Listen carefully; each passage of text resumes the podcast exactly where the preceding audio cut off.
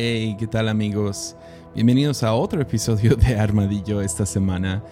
Y uh, en esta ocasión estamos entrevistando a Chris Méndez y uh, todo esto eh, se hizo como que una miniserie de entrevistas con pastores y cómo están reaccionando uh, y tomando iniciativa en medio de todo esto del coronavirus y la pandemia global que estamos pasando en este momento.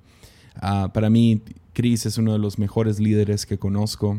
pastorea por el momento tres iglesias en tres diferentes países, pronto por sacar su cuarta. Y es, o sea, es inexplicable la energía que tiene este hombre, la innovación con, las, con la cual hacen las cosas y personalmente hablando y como iglesia siempre hemos visto a Hilson como como un punto de referencia, un, no sé, los, los, vemos y los imitamos de cualquier manera posible porque Hillsong en sí, la iglesia Hillsong tiene, uh, sí, no sé, un, una habilidad de realmente estar encima de lo que está pasando en el mundo. Y en este momento siento que la iglesia Hillsong está respondiendo de la mejor manera. Entonces quería sentarme y hablar con Chris. Le escribí hace unos días, le dije, oye, podrías tomar el tiempo y hablar conmigo y uh, poder grabarlo y compartirlo con todos. Entonces, espero que disfruten esto como yo lo disfruté. Yo quería tener a Chris Méndez en, en mi oficina o con mejores micrófonos, pero dada la situación, pues como pueden ver es, es llamada de Zoom. Entonces, uh, disfruten esto y uh, no, no puedo animarlos más durante este tiempo. Realmente ánimo, ánimo, ánimo. Entonces disfruten esta conversación y por favor presten, presten mucha atención a sus palabras. Ánimo.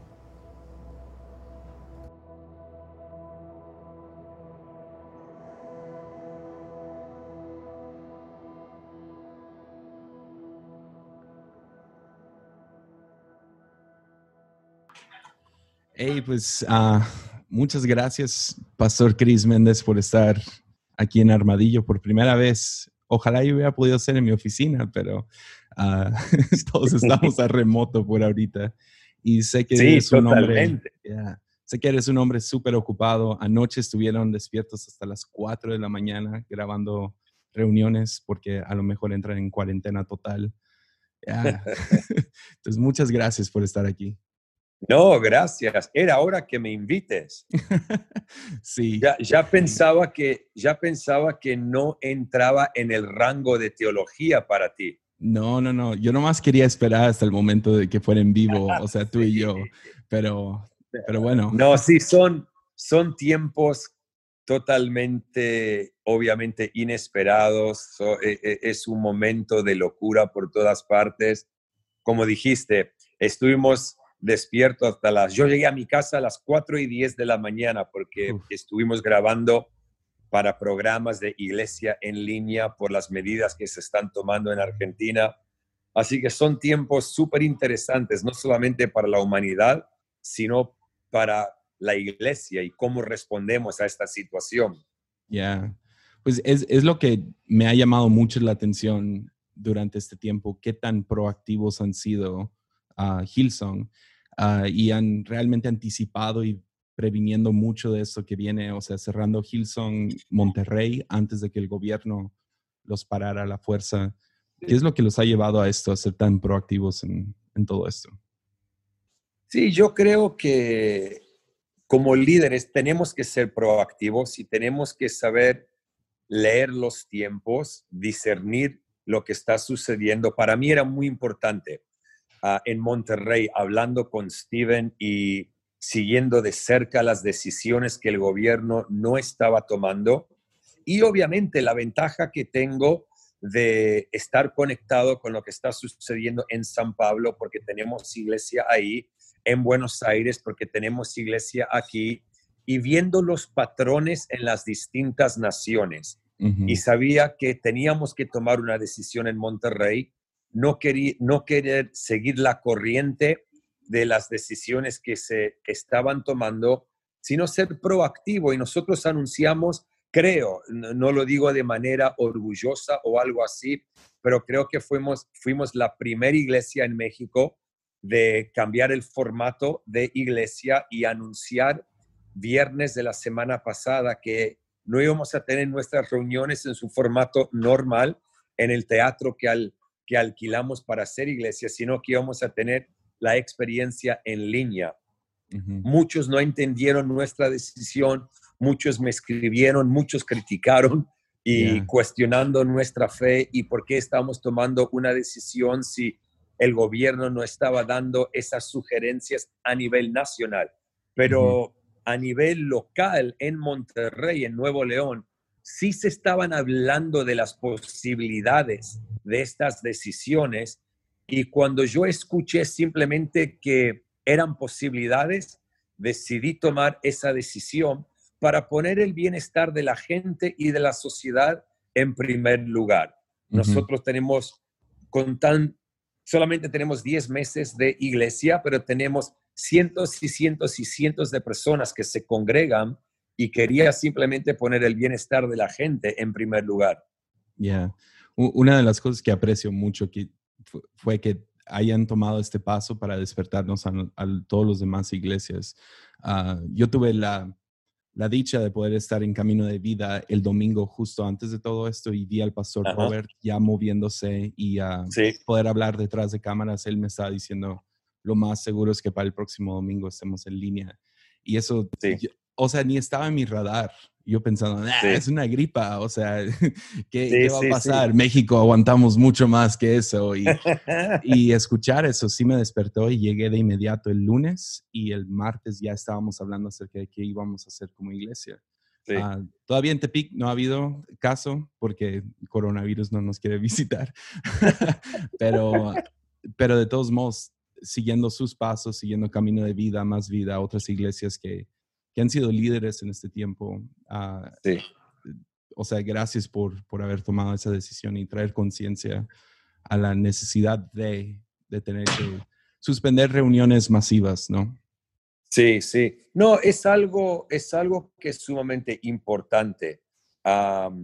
obvio, dijiste que estuviste con los Barrigers en Perú, que amamos un montón que fue el domingo anterior. Sí, eh, lo mismo aquí. Nosotros a nivel global como Iglesia Hilson llevamos más de una semana, una semana y media hablando de las posibilidades y qué haremos si esto sucede.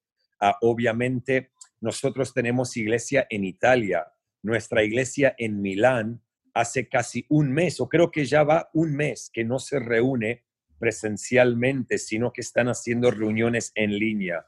Así que como te dije, tenemos la gran ventaja de tener iglesias en distintas ciudades y es simplemente, creo que un liderazgo proactivo lee y ve los patrones y en base a esos patrones toma decisiones importantes que nos van a posicionar para seguir siendo la cabeza y no la cola como líderes espirituales y como una iglesia local.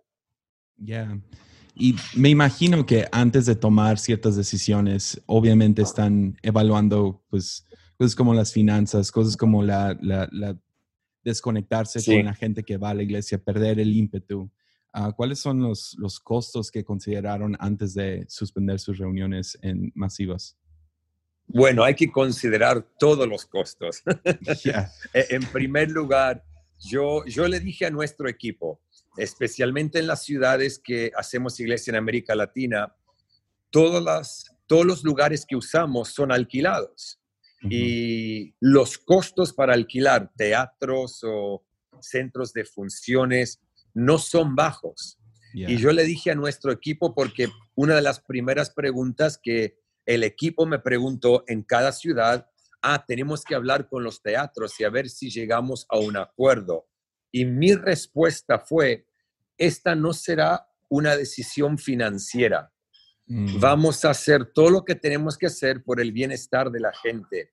Y a la medida que gobiernos van anunciando que se suspenden reuniones públicas, ahí vamos a poder hablar con estos lugares porque obviamente en los teatros no van a poder tener funciones y entonces ellos mismos se van a tener que alinear a la decisión. Ahora, fue una decisión de fe, gracias a Dios, que en cada ciudad los lugares que alquilamos estuvieron en la misma página que nosotros, se alinearon con nuestras decisiones y, por ejemplo, en México, el lugar que alquilamos nos dio las gracias porque los concientizamos a ellos con esta situación. Y yo le mandé el video que yo grabé para nuestra iglesia, ellos lo vieron, les encantó y entonces los costos son enormes, ah, pero en todos los niveles, ¿no? No solamente a nivel económico, porque muchas veces no decidimos cosas por la economía, pero a nivel gente también. El tener que tomar esa decisión antes de un anuncio oficial del gobierno, le estás comunicando a la gente que no piensa de la misma manera ah, no valoramos nuestras reuniones presenciales, porque es la respuesta que recibimos de varias personas. Y es simplemente liderar de tal manera donde aseguramos sus corazones. No, no, no, no se trata de eso, no se trata de no tener fe, no se trata de no valorar nuestra comunidad cuando nos juntamos en persona, se trata de valorar tu vida y el bienestar de la sociedad también, pero hay que contar el costo, pero no tener miedo de tomar decisiones importantes y necesarias por el costo económico. Ya. Entonces, ¿qué le dirías ahorita? Yo, yo creo que uno de los temores, por lo menos hablando con pastores por WhatsApp y todo, y preguntando qué están haciendo y todo esto, ah, sé que uno de los temores más grandes para que iglesias suspendan sus reuniones en público es financiero. ¿Qué les dirías? Yo le diría que es, eh, esa, eso no puede ser la base de nuestras decisiones. Por ejemplo, si estás en una ciudad donde el gobierno claramente quizá no ha hecho un, mandato oficial, pero ha sugerido fuertemente que no tengamos reuniones, si es más o con menos de 200, la cantidad no importa, son reuniones públicas.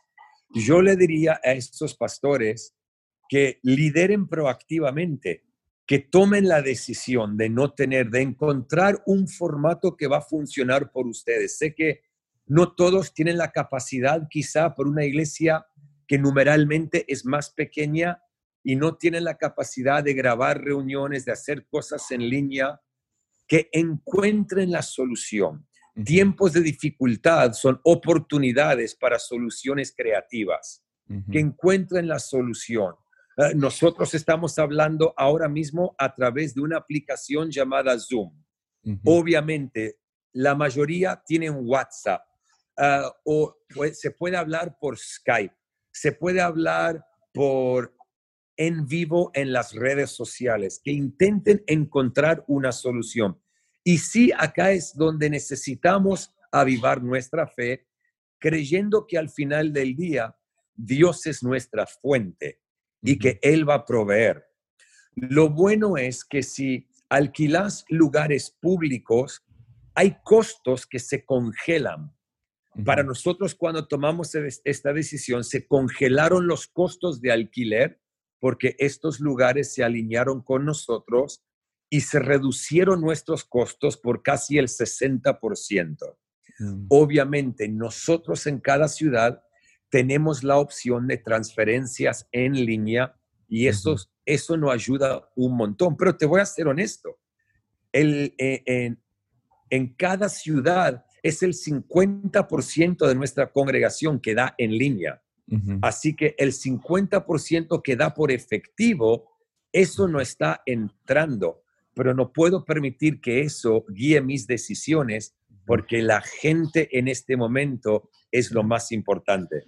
Sí, pues como en nuestro caso, 90% a 95% viene en efectivo. No es en línea, no es PayPal. O sea, tratando de educar a la iglesia a dar de esa manera, es literal enseñarles cómo usar tecnología. Entonces, uh, pero eh, es parte y es totalmente entendible, ¿no? Y es ahí que creo que tenemos que encontrar soluciones creativas. Por ejemplo, ustedes en Tepic, no creo que se ha declarado un mandato de no poder tener reuniones, pero ustedes han tomado la decisión de usar el formato de iglesia en línea. Pero hasta que se dé el mandato, yo estaría, esto es lo que yo haría en Tepic, yo estaría a través del liderazgo hablando con la gente de la iglesia y diciéndole, las reuniones cambiamos el formato, pero las oficinas estarán abiertas, digamos, el día jueves de 10 a 7 de la tarde. 10 de la mañana pueden traer su diezmo, pueden traer sus ofrendas, porque los costos siguen vigentes y le damos a la gente una opción mientras no se ha declarado un mandato. Cosas así, simples, pero que pueden marcar una gran diferencia. E, es exactamente lo que estamos haciendo. O sea, aún el domingo, aunque estemos transmitiendo en vivo, todavía no nos detienen a, reuniones de más de 50 personas. Entonces, algunos pastores van a estar presentes. Tenemos indígenas que no tienen live stream, que no tienen ninguna manera de, de, conectarse ni dar. Entonces, obviamente no estamos buscándolos a ellos en este tiempo para ser generosos, queremos nosotros seguir dando a ellos. Totalmente. Entonces, vamos a, durante nuestras reuniones, ya avisamos a la iglesia, si tú necesitas oración, consejo, lo que sea, nuestros pastores van a estar aquí durante cada una de las reuniones, seguimos presentes y horarios de oficina por el momento siguen abiertos. Entonces, sí, eso es, buenísimo. una bendición para nosotros. Eso es eso. Eso es eso, ser proactivo con la situación actual en tu ciudad. Por ejemplo, en Buenos Aires y en San Pablo, bueno, en Monterrey también por la zona donde hacemos iglesia que está bajo cuarentena, no podemos hacer eso. Así que estamos viendo maneras virtuales de poder conectar con la gente, haciendo grupos de conexión en línea, ah, reuniones de liderazgo en línea. Hoy anunciamos, hoy estamos por anunciar, así que te lo estoy contando a ti antes de anunciarlo, no sé cuándo vas a soltar este podcast, pero seguramente ya lo estaremos haciendo.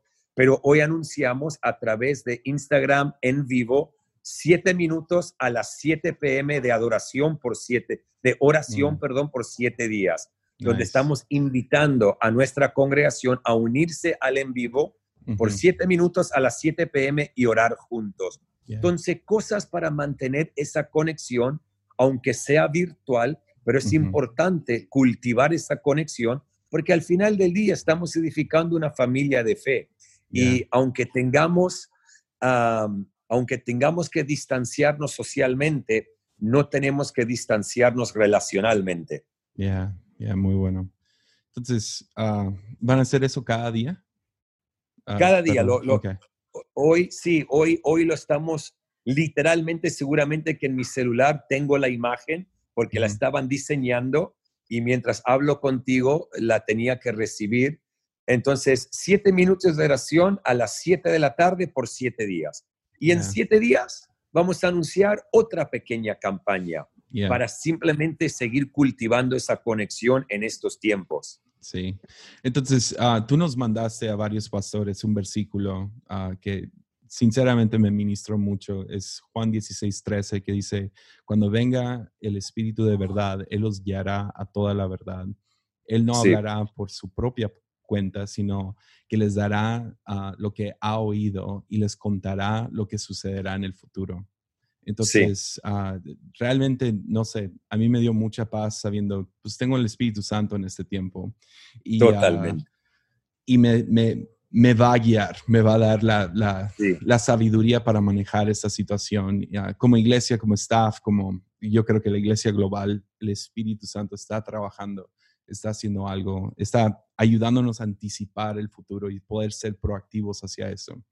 Pero también creo que ha habido muchos, mucha gente en nombre de fe que ha estado ignorando al Espíritu Santo y no están siendo proactivos, sino se están manteniendo aferrados a cómo se hacía en vez de adaptarse a las aguas ahorita. Entonces, no sé si tienes algo que decir. Yo sé que tienes algo que decir a eso. Entonces, te quiero dar el espacio. Sí, sí. mira, si ese versículo para mí se, me, habló fuertemente hace dos o tres días, obviamente cuando mandé esos pensamientos en el chat que tenemos con algunos pastores y como dije con mi mensaje, si esto puede ayudar a alguien, ah, por eso lo estoy enviando, pero creo que el Espíritu Santo nos guía y nos ayuda, nos empodera para ser líderes proactivos. Lo que estás hablando de la iglesia y aquellos que dicen, ah, pero yo, mi fe es más grande que este virus y la sangre de Cristo me cubre y me protege. Sí, es verdad pero estamos rodeados de una pandemia, vivimos en un mundo caído Y yo tengo fe que la protección de Dios está sobre mi hogar, que la protección de Dios está sobre mis seres queridos, pero tengo que liderar y operar con sabiduría divina. Y el Espíritu Santo es aquel que nos guía a tomar decisiones sabias, obviamente, cuando la palabra de Dios está en nosotros, el Espíritu Santo aviva esa palabra en nosotros para que podamos tomar decisiones sabias para el beneficio del pueblo. Y entonces lo que tú me estás diciendo de aquellos que dicen, no, pero yo tengo fe y yo voy a seguir haciendo lo que normalmente estoy haciendo, para mí es ser un líder irresponsable. Para mí es ser un líder que no opera con sabiduría. La sabiduría y la fe caminan juntos y tienen que caminar juntos en nuestro liderazgo. Y entonces yo honestamente voy a desafiar a cualquier líder que dice, no, pero yo soy un hombre de fe y me voy a seguir congregando y voy a seguir haciendo lo que normalmente hacemos porque mi fe es más grande que esto. Sí, tu fe puede ser más grande que la situación, pero no invites a que tus ovejas estén haciendo algo que no quieren hacer porque lideramos de tal manera que manipulamos a la gente a creer algo que no creen y simplemente alinearse con algo que nosotros creemos. Y no ponemos el bienestar de la gente en primer lugar. Y por eso el Espíritu Santo nos ayuda, como dice esta palabra, nos va a hablar de las cosas que están por delante. Nos va a ayudar a ser líderes proactivos, donde podemos ver cómo van los patrones y nos ayudan a tomar decisiones antes de que las cosas suceden y nos posiciona como líderes para liderar al pueblo de una manera sabia, de una manera proactiva, que literalmente va a proteger a la gente que lideramos y a la gente que influenciamos. muy bueno, muy bueno. Ah, y uh, bueno, también en este mensaje, también nos hablaste acerca de, estar, de estar, o sea, estar entendidos, informados, buscando consejo y entendiendo la preocupación general para poder ministrar a eso. ¿Qué, sí. ¿Qué sugieres que hagamos como líderes y pastores para poder mantenernos, no sé, en consejo? No sé si tienes algo más que decir, o sea. Yo creo que tener las conversaciones necesarias. Por ejemplo, eh, nosotros el sábado pasado grabamos para Iglesia en línea el domingo pasado. El lugar donde grabamos lo, hicimos en una casa porque para mí lo de en línea, el concepto para nosotros es desde mi casa hacia tu casa. No lo hicimos en un teatro, no lo hicimos sobre una plataforma, lo hicimos literalmente en el living de una casa con ese concepto personal están todos viendo en casa, yo te voy a comunicar desde una casa. Y el lugar donde grabamos el sábado pasado, teníamos 30 personas. Eso fue el sábado pasado. Las cosas cambiaron diariamente. Y entonces anoche cuando grabamos, aunque no estemos en Buenos Aires, en una cuarentena obligatoria, creo que eso se va a decidir en estos próximos días, si no las próximas horas. Entonces tuve las conversaciones necesarias con nuestro equipo y le dije, ok, de las 30 personas que estuvieron presentes en la grabación la semana pasada, ¿quién no tiene que estar hoy? Los que no tengan una función no tienen que venir para reducir el número. En segundo lugar, tengamos las conversaciones con las personas que van a estar tuvieron contacto con una persona que vino de un país de riesgo, fueron expuestos a este virus, a donde estuvieron. Obviamente no podemos controlar todo, pero sí podemos tener las conversaciones necesarias y ser proactivos en proteger la gente que va a estar presente en la grabación. Anoche cuando estuvimos en la grabación, literalmente cada 20 minutos a media hora. Nos fuimos a un extremo, pero me encanta porque quería comunicar algo. Nos poníamos gel en la mano, uh, limpiamos ciertos lugares y son esas cosas pequeñas que comunican un montón. Para mí ahora en Argentina está la campaña del hashtag me quedo en casa y con mi esposa vamos a estar posteando cosas en las redes con el hashtag me quedo en mi casa para poder concientizar a la gente que nos sigue y intentar liderar con el ejemplo. Cosas pequeñas que para mí pueden comunicar, escuchar lo que va a decir, pueden comunicar mucho más que un sermón en estos momentos. Wow. Porque muchas veces queremos profundidades espirituales, pero no lideramos con ejemplos prácticos. Yeah, yeah. Muy Y una, un, un principio profundo espiritual en este momento no le lava las manos a una persona que quizá está siendo expuesta a este virus. Pero un ejemplo práctico sí. Y quizá es el ejemplo práctico en el momento correcto que puede salvar la vida o proteger la vida de un individuo. Ya, muy bueno.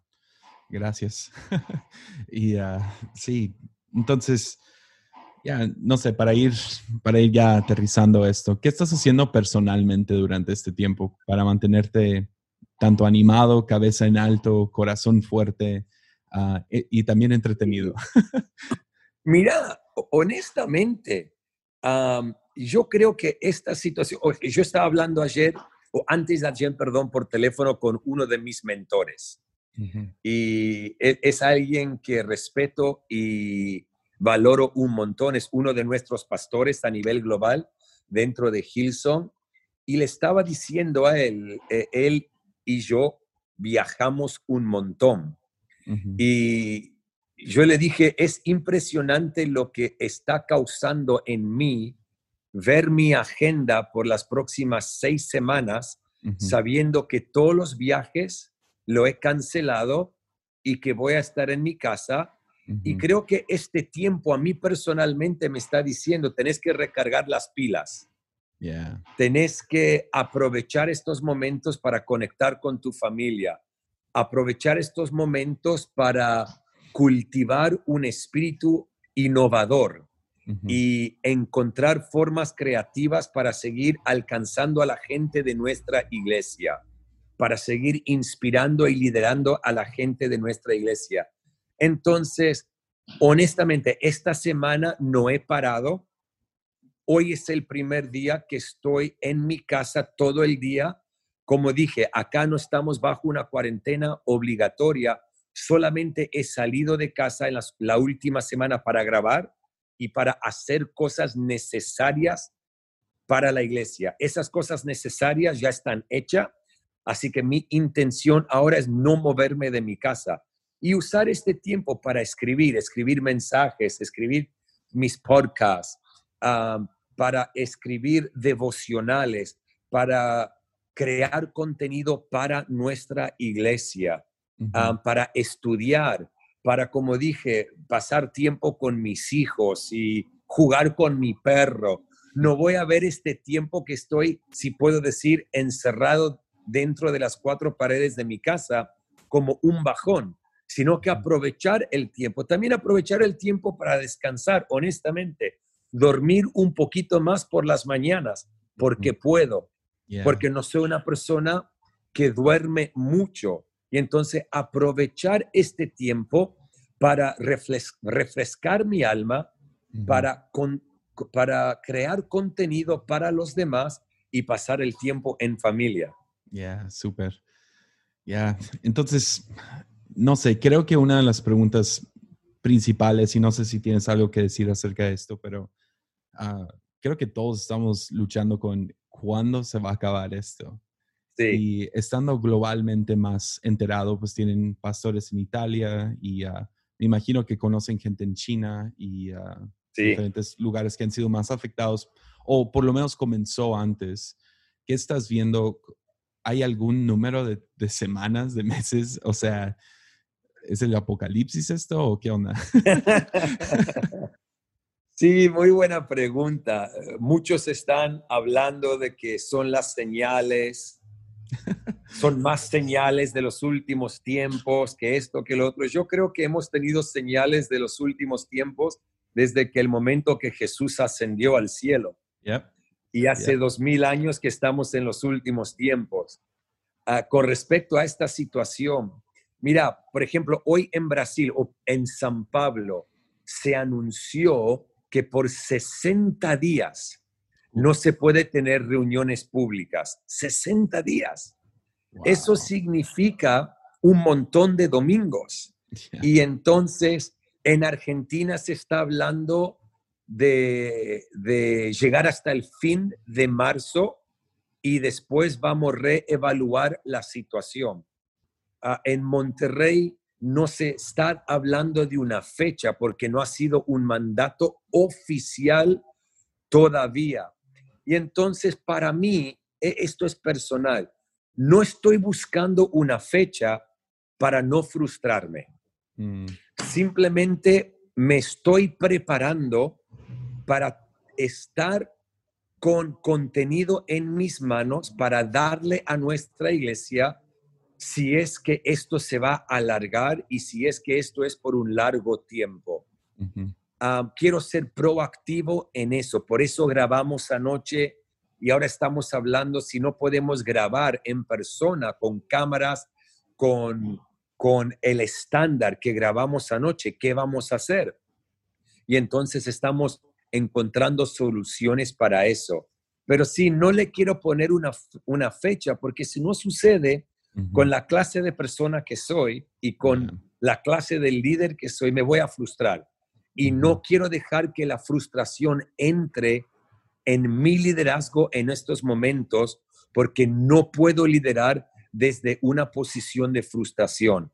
Tengo que liderar proactivamente y darle lo mejor de lo que tengo a la gente que Dios me ha llamado a liderar a nivel continental dentro de nuestra iglesia.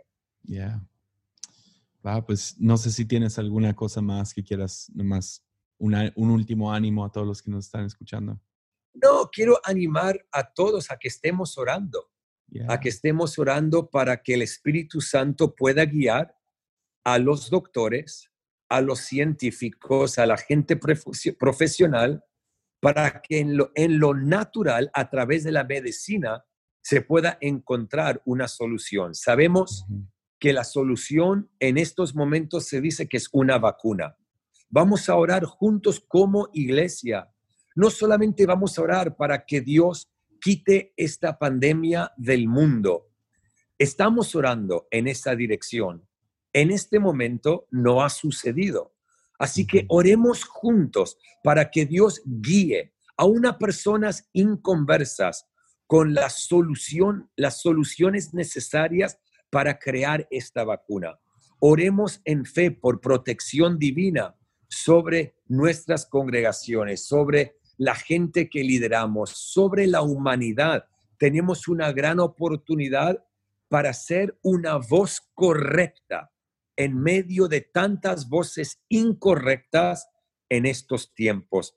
Y quiero animar a que líderes que juntos podamos aprovechar esta oportunidad de brillar con la luz de Cristo, de ser las manos y los pies de Cristo, aún de forma virtual, y traer respuesta a donde hay muchas preguntas, respuestas sabias que van a traer paz, tranquilidad y esperanza. Ya, no, pues muchísimas gracias. Y ah, sí, muchas gracias por, por, todo lo que hacen liderando uh, yo sé que personalmente hablando y como congregación hemos estado mirando a Hillsong por, desde el inicio de nuestra iglesia, o sea, desde Shout to the Lord y esos días. Y, uh, y los estamos mirando ahorita. Entonces, uh, muchísimas gracias por todas sus acciones y su No, yo te quiero dar gracias a ti. Gracias. Gracias porque creo que estás demostrando un nivel de liderazgo proactivo que es muy importante. No estás enfocado en lo tuyo, haciendo tu podcast normal con el, el formato normal o hablando de las temáticas que normalmente hablarías, sino que has hecho un ajuste, hablando con distintos líderes, queriendo escuchar distintas perspectivas para empoderar al pueblo de Dios. Así que gracias a ti por usar tu plataforma para poder traer inspiración, desafío y ánimo a la audiencia que conecta contigo. No, muchas gracias. Y uh, sí, pues vamos a estarlos mirando. Entonces. Así es, seguimos adelante. Te quiero mucho, amigo. Hablamos pronto. No, igual. Te amo mucho. Gracias. Chao, chao.